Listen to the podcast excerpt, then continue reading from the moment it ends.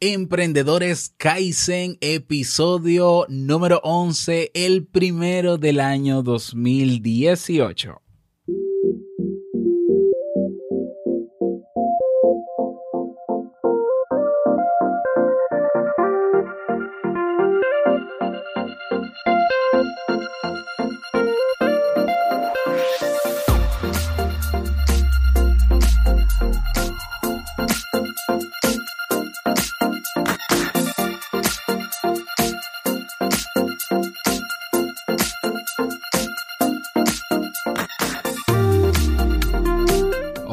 ¿Qué tal? Feliz año nuevo. ¿Cómo la pasaste?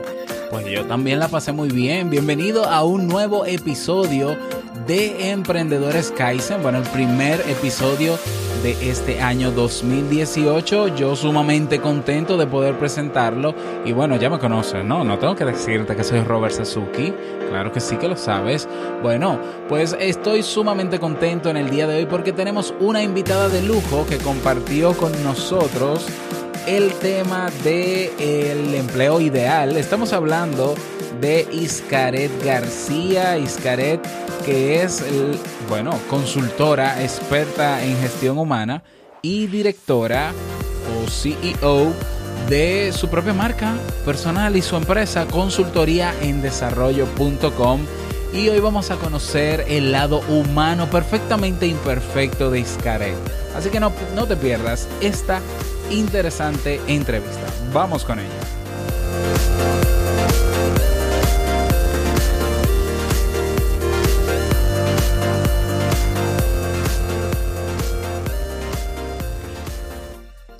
Bienvenida nuevamente Iscaret, ahora a Emprendedores Kaizen, quienes no han, no, han escuchado la primera parte de esta entrevista, pues Iscaret compartió con nosotros el tema del empleo ideal, así que en Te invito un café lo puedes encontrar, puedes escucharlo para que te, te empapes de lo que hace Iscaret, en qué es especialista y unos consejos sumamente prácticos que nos dio para obtener ese empleo anhelado. Iscaret, quiero comenzar esta pregunta, o mejor dicho, esta conversación, eh, preguntándote, ¿por qué emprendiste? ¿Por por, ¿Cómo tú que eres una experta en lograr que las personas obtengan su empleo ideal? ¿Y ¿Por qué decides tú emprender y no estar en, en un empleo? No sé. Claro, claro. Pues bueno, como lo platicábamos en la entrevista anterior, realmente yo era muy contenta trabajando para empresas. Eh, disfrutaba muchísimo eso. De hecho, en ocasiones a veces extraño el trabajar para una empresa. Pero principalmente son dos factores los que me llevaron a emprender. El primero fue ayudar, porque yo me di cuenta que cuando yo hacía las entrevistas, las personas que acudían a la entrevista realmente necesitaban una asesoría y esa asesoría les iba a permitir obtener el empleo que querían. Entonces ahí fue esa parte de yo necesito decirle a la gente qué es lo que tiene que hacer.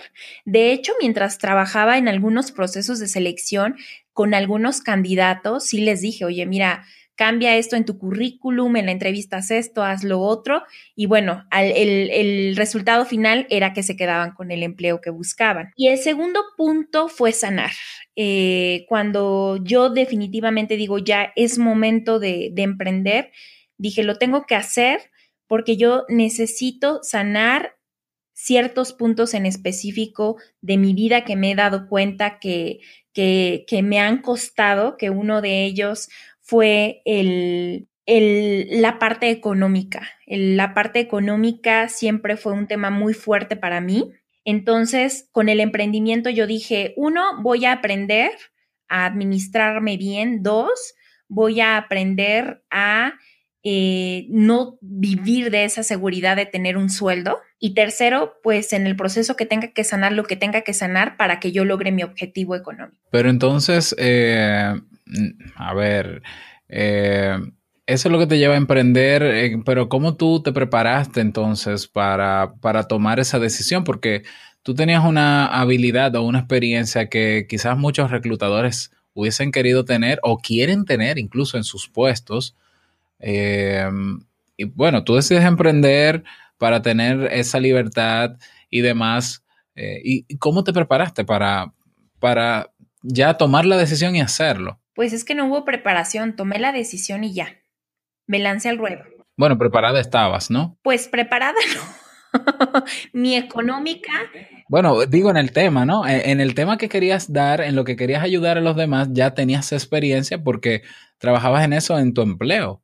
O sea, claro, desde otro punto de vista, ¿no? Tú eras la que reclutaba, eh, pero te sabían los trucos. Para mí, estar preparado antes de emprender, o sea, si a mí me preguntaran en este momento qué consejo le darías a una persona antes de que decida emprender, yo le diría, uno, ahorra. O sea, tienes que tener dinero. Yo me lancé al ruedo sin un peso, sin un peso. Entonces, por eso yo digo que no estaba preparada. Dos, necesitas otro tipo de preparación. O sea, sí, yo sabía que, que pues era, o sea, yo sabía de temas de recursos humanos y de reclutamiento, pero yo no sabía nada de marketing online, yo no sabía nada de ventas, yo no sabía de, nada de cómo administrar mis finanzas, yo no sabía cómo venderme, yo no había grabado en la vida un video, ¿sabes? Entonces, por e Es decir, que tú sales de tu trabajo, tú decides emprender, dejar tu trabajo y ahí es que te das cuenta que necesitas todo eso y aprenderlo. Sí, lo fui aprendiendo en el camino. Ah, ok, ya. Pues vaya, o sea, es sorprendente, sorprendente, no, es, eh, o sea, no, es como que te lanzaras al agua sin salvavidas y, aprendiste a nadar en, dentro del agua. Sí, exactamente, si ahorita que lo pienso digo, sí, la verdad sí fue así, o sea, mira, te puedo decir, un día fue, eh, yo estaba indecisa entre seguir en el trabajo, terminé una relación laboral con una empresa, entonces dije, ¿sigo buscando trabajo o ya me enfoco en esto que quiero? Y entonces me pasé como varios meses pensando en eso, hice procesos de selección que al final como que no se concretaron, pero yo dije, no, pues no se concretó por algo. Y el primer paso que doy es, uno, abrir mi página en Facebook, comprar el dominio de, de, de o sea, la página y el dominio, y ya, y, te puedo decir, eso lo hice sin un peso porque, pues bueno, tú haces la página de tu compañía y no te cobra nada Facebook. Y la página web la compré por medio de, de un proveedor que existe en México, que es el proveedor de la telefonía, y te la daba con cargo a tu recibo telefónico.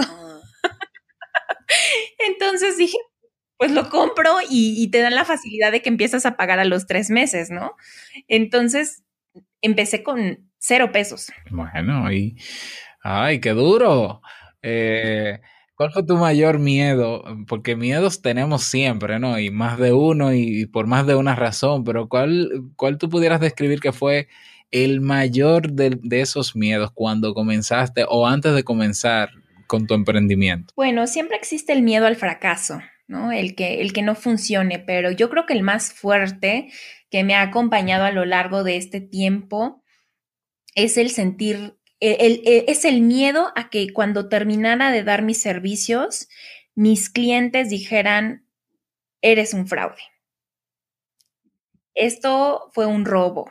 Regrésame mi dinero, o sea, ni valió la pena. Ese ha sido siempre el, el tema más fuerte que he tenido que enfrentar durante todo mi emprendimiento. El, el, ¿Y, te, y, se ha hecho realidad ese miedo en algún momento? Sí, sí, se ha hecho realidad. Eh, em, justamente en otra entrevista que me realizaban lo comentaba. En una ocasión estaba yo compitiendo con otra empresa que hace lo mismo que yo para eh, asesorar a siete personas que iban a despedir de una empresa y darles este servicio y entonces de repente una de las personas me manda una fotografía mía en donde ponen la palabra fraude. Una persona que tú con, que, con la que tú habías trabajado. No, no, no. La persona que estaba cotizando los servicios me dice, oye, Scarlett, me acaba de llegar esta imagen tuya. ¿Qué pasa? ¿Qué significa esto, no? Y sale mi foto de un video con la palabra fraude. Entonces, en ese momento, pues sí fue un, golpe muy fuerte para mí porque fue como, ¿por qué alguien haría algo así? entendí que había sido la competencia, obviamente, para desacreditarme, pero más que centrarme en la competencia, me centré en por qué estaba yo o para qué yo estaba eh, recibiendo ese tipo de mensajes. Entonces me di cuenta que, pues, lo que tienes internamente, automáticamente lo vas a exteriorizar. Si tú crees y sientes que eres un fraude, pues eso es lo que va a llegar a tu vida. Entonces me puse a hacer un análisis de, en, donde observé cómo podía trabajar este punto, ¿no? Cómo podía empezar a trabajar este, este síndrome que es el síndrome del impostor y, en darme cuenta que realmente no es así, ¿no? Claro, claro. O sea, que pudiste, eh, estás, estás lidiando con ese miedo eh, que te, va te puede acompañar y todo, pero, pero una vez pasas por situaciones donde ese miedo se hace realidad, al final terminas aprendiendo o no a lidiar con él porque las cosas pasan, hay cosas en las que no tenemos control y bueno, uno qué va a hacer, o sea, seguir adelante y sobre todo si tienes muy claro cuál es tu, tu misión en, términos personales o en términos profesionales. Eh, hubo personas, Iscaret, que cuestionaron tu deseo, ¿no? De, de emprender, que tú que, tal vez tú le comunicaste, mira, voy a dejar mi trabajo y voy a emprender por mi cuenta. ¿Hubo gente que lo cuestionó eso? Fíjate que personas cercanas a mí no, afortunadamente no me pasó. El único comentario que recibí fue que mi mamá me dijo, yo te recomiendo que mejor trabajes y emprendas al mismo tiempo. Y yo le dije que no porque sabía que no le iba a dar el poder que realmente requería. O sea, yo me conozco y sé que si me ponía a trabajar, me iba a entregar al 100% al trabajo. O sea, si a mí me dicen, tienes que quedar hasta las 10 de la noche para que esto salga, yo me quedo hasta las 10 de la noche o hasta la una o hasta la hora que tenga que ser necesario para hacer que las cosas sucedan. Entonces, el tener la seguridad económica y el entregarme a mi trabajo iba a hacer que el emprendimiento lo dejara a un lado. Entonces dije, no, o me entrego a esto o no me entrego a esto. Entonces decidí no trabajar y dedicarme 100% al emprendimiento, que la realidad que ahora lo veo fue lo mejor, ¿no? Porque realmente no le iba a dar la energía que se requiere para hacerlo. Claro, estoy totalmente de acuerdo contigo. Eh, ¿A qué cosa tuviste que renunciar o qué tuviste que sacrificar eh, para, para lograr o para haber logrado, ¿no? Lo que estás haciendo en el día de hoy, que es ser independiente y trabajar por tu cuenta, por tu propia cuenta. Claro, pues bueno, uno, el sueldo fijo, ¿no? El, el recibir cada quincena con total seguridad un sueldo, el que te paguen tus vacaciones, ¿no? Porque pues como emprendedor, tú te puedes ir de vacaciones si quieres seis meses, pero nadie te las va a pagar. Exacto, te la pagas tú. Sí, exactamente. Eh, la seguridad, ¿no? De, de, tener siempre en una fecha fija una cantidad, una prestación, todas las prestaciones que dejas a un lado, el, el dejar a compañeros, el trabajar únicamente tú o, o, con menos personas como se hace cuando trabajas en una empresa y el salir total y constantemente de mi zona de confort, ¿no? O sea, te puedo decir que constantemente estoy saliendo de mi zona de confort porque no eh, se presentan retos, se presentan situaciones que tienes que vivir. Entonces, no puedes estar como siempre en tu zona de confort porque no vas a seguir creciendo. Y esto va para el emprendimiento y va para el trabajo. O sea, en, los dos puntos, el dejar tu zona de confort es algo a lo que he tenido que estar superando en el día a día. De acuerdo. Hablemos un poquito de, de, tu presente. ¿Cuál piensas que es tu mayor fortaleza como emprendedora? No, esa fortaleza que tú dices, bueno, gracias a esta fortaleza eh, o esta fortaleza ha sido un pilar para yo seguir haciendo lo que hago? Me gusta, bueno, me, soy muy buena para la comunicación, esa es una de mis fortalezas, y otra de mis fortalezas es que empodero a las personas. Em, el, empoderamiento para mí es muy importante porque mis clientes me lo dicen, es que cuando termino una sesión contigo, o sea, siento que puedo volar. Y la comunicación, porque, bueno, o sea, imagínate como emprendedora y más a lo que yo hago, constantemente tienes que estar comunicando, sea escrita, sea eh, oral, con el podcast, sea con videos, siempre tengo que estar hablando. Entonces, la comunicación es otra de mis fortalezas que me ha ayudado mucho en mi emprendimiento. Ah, yo así lo creo, ¿eh? lo corroboro porque eh, cuando veo tus contenidos eh, en todos esos formatos, pues me doy cuenta de que es así. No, no porque tienes solamente la, la, habilidad de comunicar, sino que comunicas bien, es decir, creas ese impacto, eso que estás buscando, lo creas cuando comunicas. ¿Y tu, ¿Y tu mayor debilidad? Pues mira, son varias. por, eso enfatizo en la mayor, ¿no? Porque... Mira, yo creo que eh, eh, una sería la estrategia. Eh, fíjate que hablando ahorita un poquito que estamos en esta parte de la entrevista de emprendedor, les voy a dar una súper, súper recomendación. Hay unas evaluaciones que hace Gallup, en donde eh, es una evaluación para que conozcas tus 10 fortalezas como emprendedor. Eh, Gallup reinvestigó y evaluó que a nivel mundial existen 10, 10 fortalezas que un emprendedor debe de tener. Pero se dio cuenta que como, como emprendedores solo podemos tener tres, o sea, existen 10 en general a nivel mundial pero solo cada persona tiene cuatro desarrolladas. Ajá. Entonces, lo que Gallup recomienda es, tú buscas tener cuatro y debes de buscar otros emprendedores que tengan esas seis fortalezas que tú no tienes para que puedas desarrollarte y puedas llevar a tu emprendimiento a otro nivel. Ajá, está muy interesante. Esto fíjate que lo aprendí en un, en un curso, en un entrenamiento que tomé y me encantó. Por eso, por eso ahorita les viene a, eh, toda esta parte, porque considero que es muy importante que como emprendedores hagan esta evaluación. Eh, la, pueden encontrar en Gallup. Eh, y viene como 10 Me voy a encargar personalmente de buscarla y, colocarla te, te los mando, no te preocupes, yo te mando los enlaces y se llama 10 fortalezas, pero del emprendedor, porque también están las otras fortalezas, pero esas ya son como más generales. Entonces, en estas 10 fortalezas del emprendedor, apareció una que yo también me he dado cuenta que me ha costado trabajar, que es la estrategia. Eh, soy muy buena para, se me ocurren muy buenas ideas y soy muy, vamos a hacer esto y vamos a hacer lo otro y ahora se me ocurre aquello, pero a la hora de, de implementar, a la hora de llevar toda la estrategia para ya aterrizarlo, ahí es donde me cuesta un poquito. Entonces yo diría que no soy tan estratégica en, en, esta parte. Esa es como una área a mejorar. De acuerdo, de acuerdo.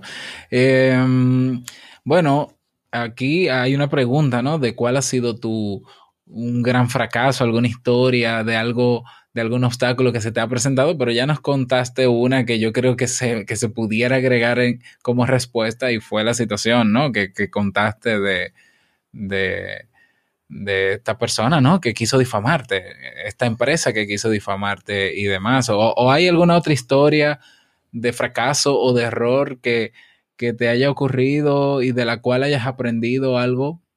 Algo, digo, de, todo se aprende, ¿no? Pero, pero, que quisieras contar aquí. Sí, sí, sí. Pues mira, esa historia que te cuento del, del, del fraude, yo no lo veo como un fracaso, más bien es como un recordatorio de qué estás pensando, qué estás sintiendo, ¿no? Eh, yo lo veo más así.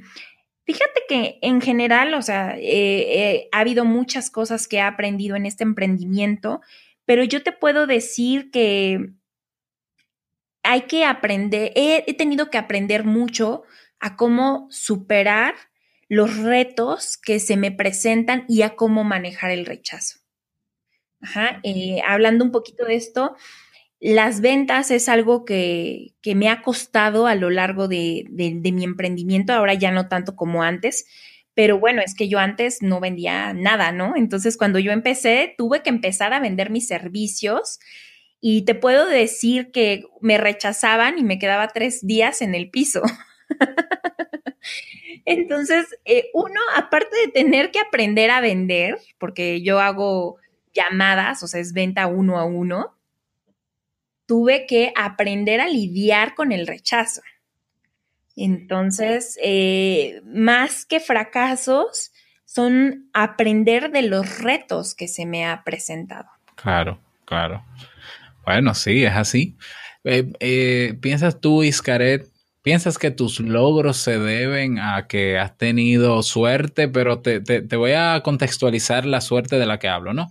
Hay una suerte que, que es la, la que uno no tiene cómo explicarlo y que no es que uno espere que exista, pero hay una suerte popular, ¿no? Que la gente te ve emprendiendo o teniendo éxito en algún momento de tu vida y dice, ah, eh, ella lo, obtuvo eso por, por suerte, eso, eso fue suerte eh, que ella tuvo. Entonces, ¿en, ¿en, cuál de las suertes tú crees, si crees y si piensas que tus logros se han debido a eso o a otras cosas? Mm, definitivamente yo no creo en la suerte, yo creo más en la preparación. Aquí puede haber una preparación más eh, mental o puede haber una preparación más de tomar clases de inglés, cursos, entrenamientos, ya depende mucho de a qué le quieras dar, a qué le quieras dar mayor fuerza. Y voy a explicar un poquito esto. Yo sí creo que uno tiene la capacidad de atraer sucesos o situaciones que te pueden abrir o cerrar las puertas, pero va muy aunado por tu mentalidad. O sea, eh, si tú crees por ejemplo, hace poco estaba leyendo un libro en donde explicaban esto y decía, imagínate que estás en el aeropuerto y te encuentras con una persona y entonces empiezas a hablar con esta persona de forma negativa de tu situación. No tengo empleo, la situación está súper difícil, eh, no hay trabajo, negativo, negativo, negativo. Entonces, hablas tan negativo que muy probablemente la persona solo piense en lo negativo que hay en la vida y muy probablemente ahí pudiste perder una oportunidad de que esa persona se enfocara más en la parte positiva y de ahí que pudiera surgir una oportunidad de empleo o de negocio. No sé si me expliqué, Robert. ¿Sí? Entonces aquí es muy importante que nosotros cuidemos más nuestra mentalidad, que nos enfoquemos en ver si hay suerte o no. Yo creo más en que uno es capaz de atraer a su vida situaciones, pero para ello tienes que tener la mentalidad adecuada. Y, fíjate que este suceso me pasó la semana pasada. Eh, durante mi viaje a Nicaragua hay una coach que yo admiro mucho, que se llama Elaí Miranda. Ella es una joven emprendedora en Nicaragua que habla acerca de finanzas y yo durante el, antes del viaje, yo dije, voy a escribirle para, para pedirle que hagamos una entrevista juntas o un video, pero por temas diversos ya no lo hice y durante el viaje estuve, ay, qué padre sería ver a Elaine y pensando en Elaine y Elaine y Elaine. Y, y dos días antes de, de regresar a México, fuimos a comer a un lugar que está en Managua y me senté en el lugar correcto a la hora adecuada. Cuando volteo a ver, estaba su marido, que es alguien al que he visto en fotografías y conozco, y digo, ahí está el esposo de Elaine, y entonces digo en automático, seguramente debe de estar Elaine. Volteo a ver y estaba ahí Elaine. Entonces, fue como, Dios santo, ¿qué hago, no? O sea, está cenando, no voy a llegar a decirle, hola Elaine, te admiro, ¿no? Pero, pero tampoco puedo dejar que la oportunidad se me vaya. Entonces, eh, dije, bueno, voy a esperar a que termine de comer, la espero afuera del restaurante como buena acechadora y la saludo, ¿no? Y le digo, Elaine, es un gusto conocerte, soy una gran admiradora tuya. Eh, vivo en México, me presenté, etcétera, etcétera. Y mandé. Exactamente. Y bueno, esto sí fue a base de apoyo de, de, de, de, mi pareja y también de mi hermana que me, que me decían, hazlo, hazlo, hazlo, porque soy un poco tímida. Y, eh, y, ella aquí dijo algo que me, que me hizo mucho ruido. Voltea a ver a su marido y le dice, ¿ves? Y no querías venir a cenar aquí. Y entonces, sí, y fíjate que yo había pensado y le había dicho a mi familia, bueno, si no quieren ir a cenar fritanga, que era lo que íbamos a cenar ese día, vamos a cenar mañana. Y entonces empezó una discusión de si mejor pedíamos a domicilio, etcétera, ¿no? Lo impactante de esto, y de verdad que yo estoy impactada, es me senté en el lugar correcto, porque si yo me hubiera sentado de espaldas, que era la otra opción de silla que tenía, no los hubiera podido ver. Yo era la única que conocía al esposo de Laín y a Elaín como tal. claro. El universo se alineó para que yo pudiera platicar con Elaín. Perdón, y tenías algo que ofrecerle a ella, es decir, tú tenías algo en, la, en lo cual podría, podías tú colaborar con ella y ella contigo también. Exactamente, exactamente, ¿no? Y bueno, la, la conocía súper bien, ¿no? Entonces, ella no sabe nada de mí, pero yo sabía todo de ella, ¿no? Entonces, eh, y también yo pienso, Robert, que lo atraje con la mente. ¿Sabes? O sea, que es esta parte donde yo les digo que también hay que trabajar la mentalidad, porque de verdad que toda mi familia me alucinaba con el AIN. O sea, yo estaba, ese es el edificio donde trabaja el AIN, ojalá pueda ver el AIN, me encantaría encontrarme el AIN. Y todo, sí, ya, por favor. Deja de insistir con el tema, ¿no? Entonces, eh, para mí ese es un claro ejemplo de que no fue suerte, porque yo no lo veo. Ay, qué suerte que me encontré el ahí. No, era el momento perfecto para conocerla y que se pueda dar la oportunidad de yo tenerla en mi en podcast, eh, eh, en una entrevista, ¿no? Entonces, eh, es estar en el momento adecuado, pero también tener la actitud adecuada, Robert. Porque yo pude haber dicho, no la voy a saludar. Y no, no hubiera pasado nada. Claro, exactamente. No, no estuvieses contándolo en este momento. Exactamente, exactamente. Bueno, ya me causa curiosidad. ¿Cuándo va para el podcast para escucharla? Todavía no nos hemos puesto de acuerdo, pero ah, es que esto pasó la semana pasada. Ah, ya, ya, ya. Bueno, pues tú avísanos para escucharla, que quiero escucharte entrevistando a, una, a esa persona que admiras tanto, ¿no? Y, bueno, de paso la admiramos nosotros también, ¿por qué no? Claro, no, yo se las recomiendo muchísimo, de hecho te la recomiendo para, para tu programa, es, es muy, muy buena. Ah, pues excelente, pues así inmediatamente la escuche de tu entrevista, entonces me pongo yo en contacto con ella también para invitarla a este espacio. ¿Qué tipo de cosas, Iscaret, te pueden desanimar o bajar la nota o el ánimo o frenarte? Mm, me baja un poquito el ánimo cuando un cliente se siente mal o cuando quiere renunciar. Em, eso es algo que, me tiende a bajar la energía porque eh, inmediatamente la verdad es que soy una persona muy comprometida, o sea, para mí no es solo mi cliente busca empleo, yo busco empleo con él. Entonces, el, que me diga es que ya me siento muy desmotivado por, porque el ir por una mejor posición también eh, no es que todo sea bonito, o sea, va a haber retos que vas a tener que enfrentar, que, que en este caso son los mentales. Entonces, el, el decir cómo puedo ayudarle a entender que es solo un proceso y que lo tiene que superar. ¿No? O sea, eso a veces como que es, eh, híjole, necesito pensar cómo puedo ayudarlo para que la persona lo logre, ¿no? Entonces, eh, eso, eso me puede bajar un poquito el ánimo y también cuando empieza el síndrome del impostor, hacer de las suyas,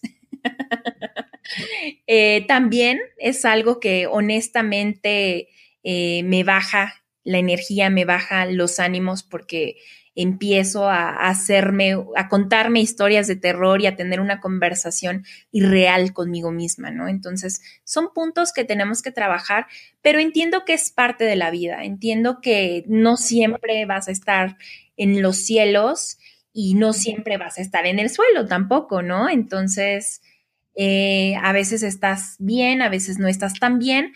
Lo importante es que no te encariñes con la piedra, ¿no? Que no estés abrazando todo el tiempo la piedra de la tristeza y que digas, ok, me siento triste. Por eso me gusta mucho intensamente.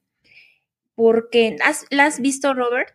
Sí, sí, sí, Me encanta porque dice, o sea, la tristeza es parte de la vida no puedes, como alegría trataba, de meter a la tristeza y decirle ahí te quedas y, no voy a sentir tristeza, porque eso es lo que nos han enseñado, ¿no? Cada vez que uno dice, me siento triste, ay, no, no, no, no, por favor, a ver, ¿qué te traigo?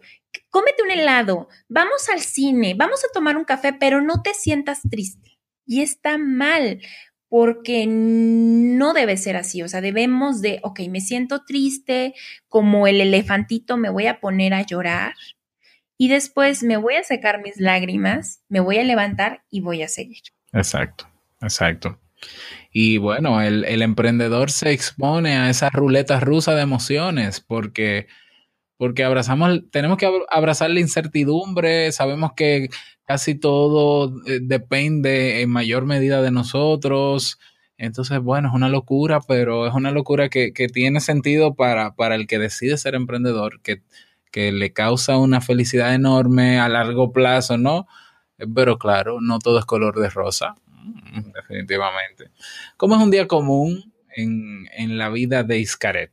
¿Cuál es más o menos tu, tu rutina, ¿no? Podemos tomar, qué sé yo, un día, un día laboral, un día de trabajo, ¿no? De entre lunes y viernes.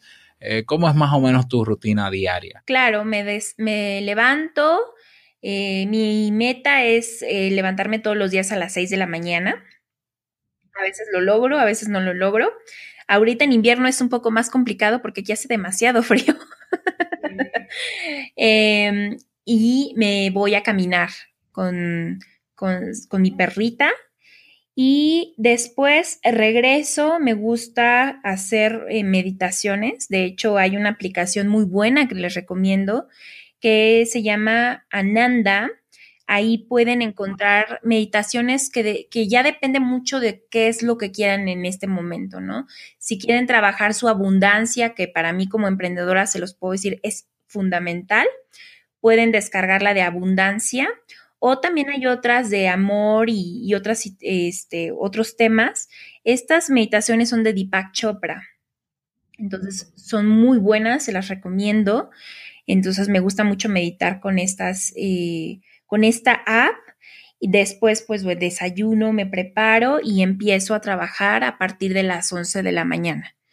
Y de ahí de las 11 de la mañana, pues hasta que hasta que tenga sesiones con mis clientes, normalmente termino entre 6, 7 de la noche. Hay días que ocupo para quedarme hasta las 11 de la noche por los clientes que trabajan, entonces ya depende mucho del día. Mi jornada puede terminar hasta las 7 o a las 11 de la noche. Muy bien, muy bien. Eh, bueno, y, trabajas desde tu casa, ¿no? ¿Tu despacho está en tu casa o tienes alquilado algún local fuera o...? No, no, no. Yo trabajo desde casa, home office. Y aquí tenemos, eh, bueno, aquí trabaja también mi hermana, que es socia de consultoría en desarrollo. Ella y yo trabajamos. Y también tenemos otras personas que nos apoyan en el equipo, pero ellos también trabajan desde casa. De acuerdo. ¿Cuál es la herramienta que tú más utilizas? Eh, te pongo una, ¿no? Pero puede ser más de una, pero bueno. Que, que tú puedes decir, bueno, esta, con esta herramienta es que yo todos los días puedo eh, organizarme o trabajar o ser más productiva? ¿Cuál sería? Puede ser analógica, ¿no? O digital o manual o, la que sea, pero ¿cuál sería esa? Bueno, una que me ha, servido muchísimo, que me tardé un poquito en usar, eh, fue Google Calendar. Antes yo utilizaba como buena eh, empleada, que cuando trabajaba utilizaba Outlook, pero no me era funcional. Sí, no, era, no me era funcional porque eh, no la tenía en el celular. Entonces me mudé a Google Calendar y, esa es una, gran eh, herramienta que me ayuda. Y también hay otra que yo utilizo que es la técnica de Pomodoro. Para aquí descargué una extensión de Chrome que se llama Marinara, que es como un toma.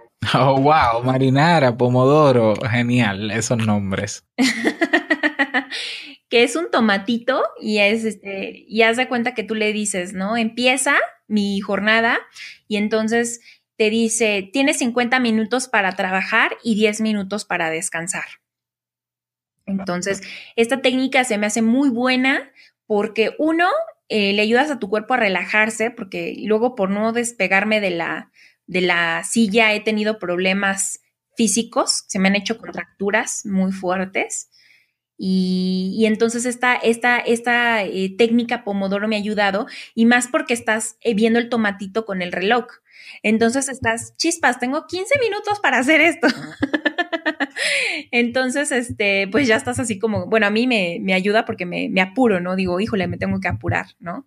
Entonces, esa herramienta me ayuda y ya descansas 10 minutos, te relajas un ratito, ayudas a que tu vista descanse también tu cuerpo y regresas a trabajar. Esa es una, esa es una mm, extensión de Chrome y ese método, esa técnica Pomodoro es muy buena, se las recomiendo ampliamente. La tenemos de hecho en una de las clases del curso de productividad personal aquí mismo en el club, o sea que tienen acceso a ella y vamos a dejar también en las notas de este episodio el enlace para que puedan instalar esa extensión.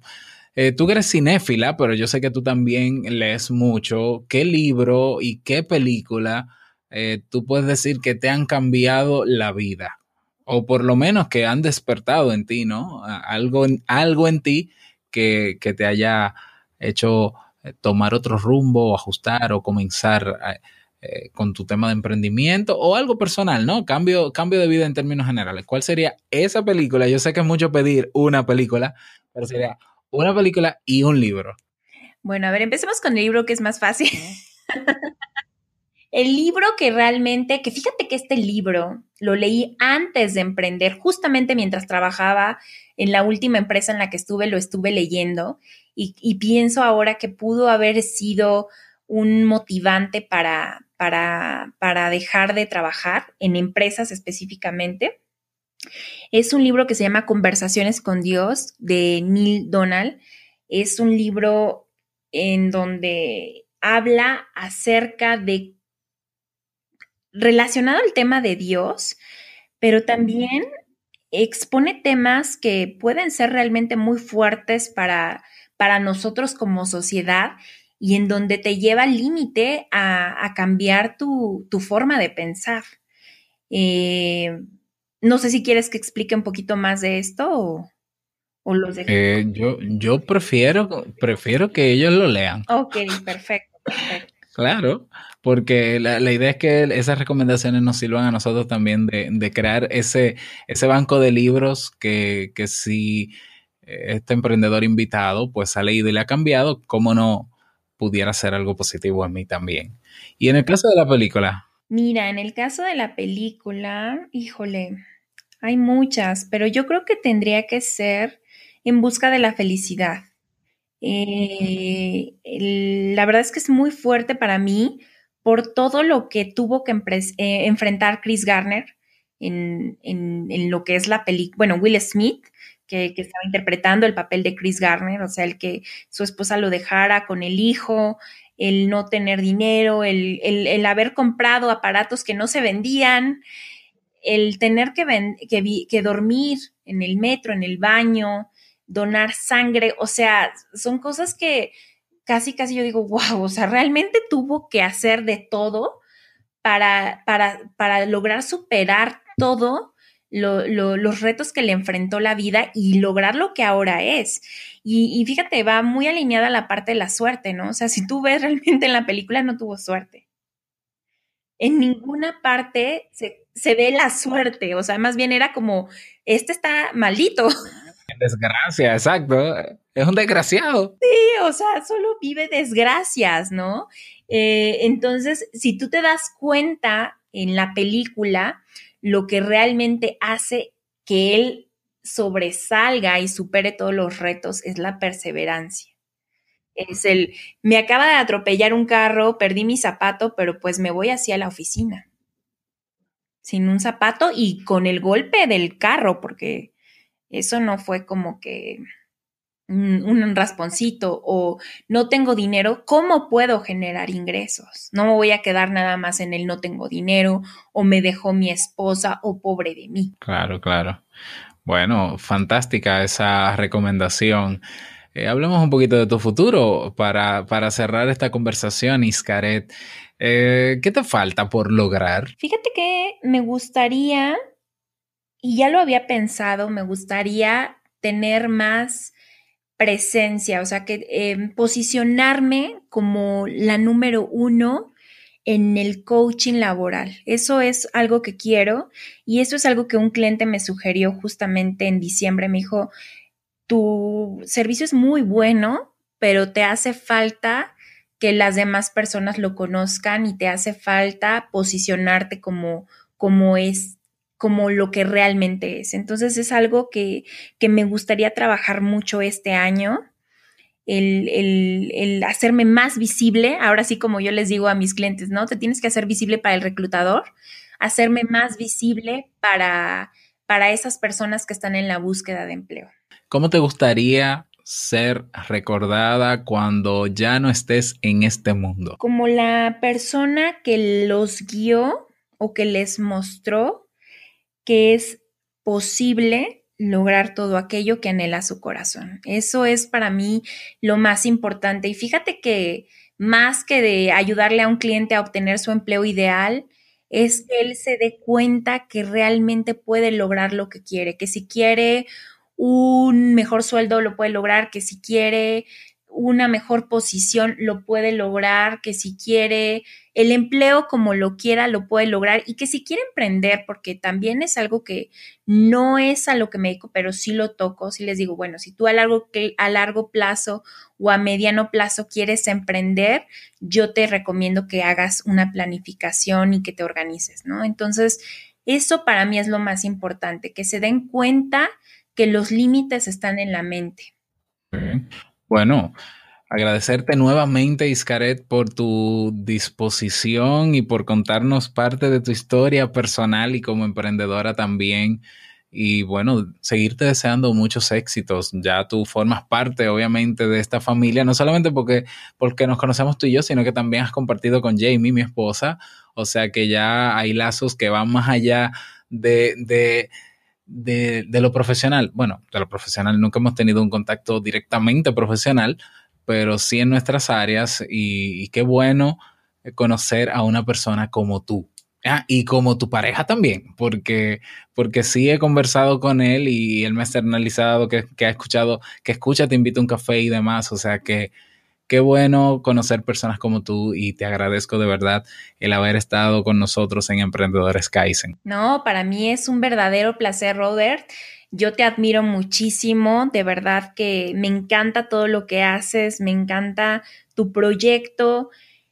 Eh, ¿Qué te puedo decir? A ti y a Jamie los estimo profundamente. Para mí son personas extraordinarias y la realidad es que yo te agradezco a ti la oportunidad del que hoy estemos aquí platicando los dos. Para mí es un verdadero placer.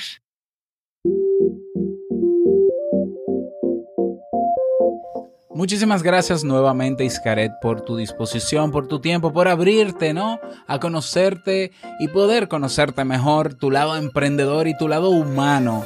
Qué bueno que eh, pudiste hacerlo y estamos sumamente contentos. A ti, recordarte que en las notas de este episodio vas a encontrar los enlaces para eh, descargar o para acceder a los recursos eh, mencionados por Iscaret. Y si tienes alguna sugerencia de tema, o si tienes alguna pregunta para Iscaret, o si quieres que te invitemos a Emprendedores Kaizen porque ya eres emprendedor, pues recuerda que tienes el formulario de soporte, ¿eh? lo tienes ahí listo en el tablero y puedes escribirme para lo que desees. Espero que hayas disfrutado y aprovechado la entrevista de hoy y nos escuchamos en una nueva entrevista la próxima semana en Emprendedores Kaizen. Ciao.